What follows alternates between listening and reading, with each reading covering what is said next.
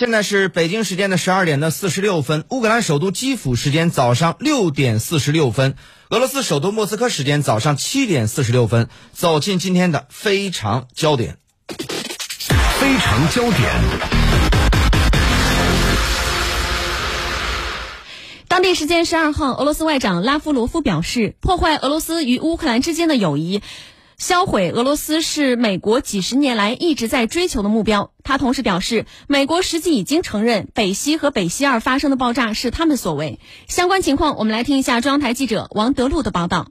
十二号，乌克兰总统泽连斯基批准了乌国家安全与国防委员会的决定，对二百名与俄罗斯有关的个人实施制裁。制裁名单中包括俄罗斯原子能电力公司负责人彼得罗夫、俄罗斯总统助理乌沙科夫等一百九十九名俄罗斯公民和一名乌克兰公民。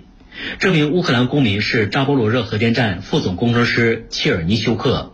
另据媒体报道，乌克兰国民卫队打算建立一支名为“冲锋队”的新部队，其主要任务是夺回被俄罗斯控制的领土。国民卫队发言人莫季修克表示，他们已经收到了两万多份申请。下一步，国民卫队将对这些申请进行筛选，确定哪些人最适合加入。所有选拔出来的人员都必须经过体检、心理测试和全面的政审。此外，乌克兰总统办公室日前通报称，总统已解除乌国民卫队副司令鲁斯兰九巴的职务。据了解，鲁斯兰九巴在被解职前，负责国民卫队与后勤和物流的相关事务。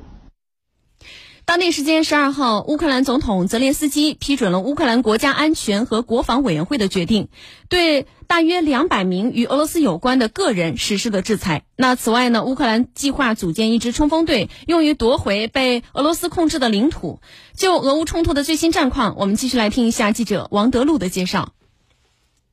俄罗斯国防部十二号通报称，在过去二十四小时，俄军在不同战线共消灭乌军士兵约四百八十人。俄军防空系统击落了十七架乌方无人机，拦截多枚火箭弹。俄军对顿涅茨克、乌格列达尔和巴甫洛夫卡地区的乌军进行了综合火力打击，在赫尔松方向摧毁了数台自行火炮和一台美制反炮击雷达。此外，俄军还打击了位于哈尔科夫的乌克兰装甲设备组装厂车间。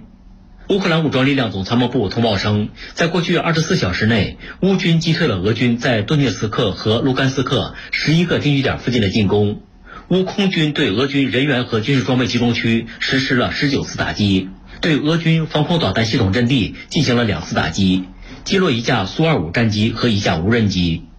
乌军导弹部队和炮兵部队还对俄军防空导弹综合体阵地等十四个区域实施了打击。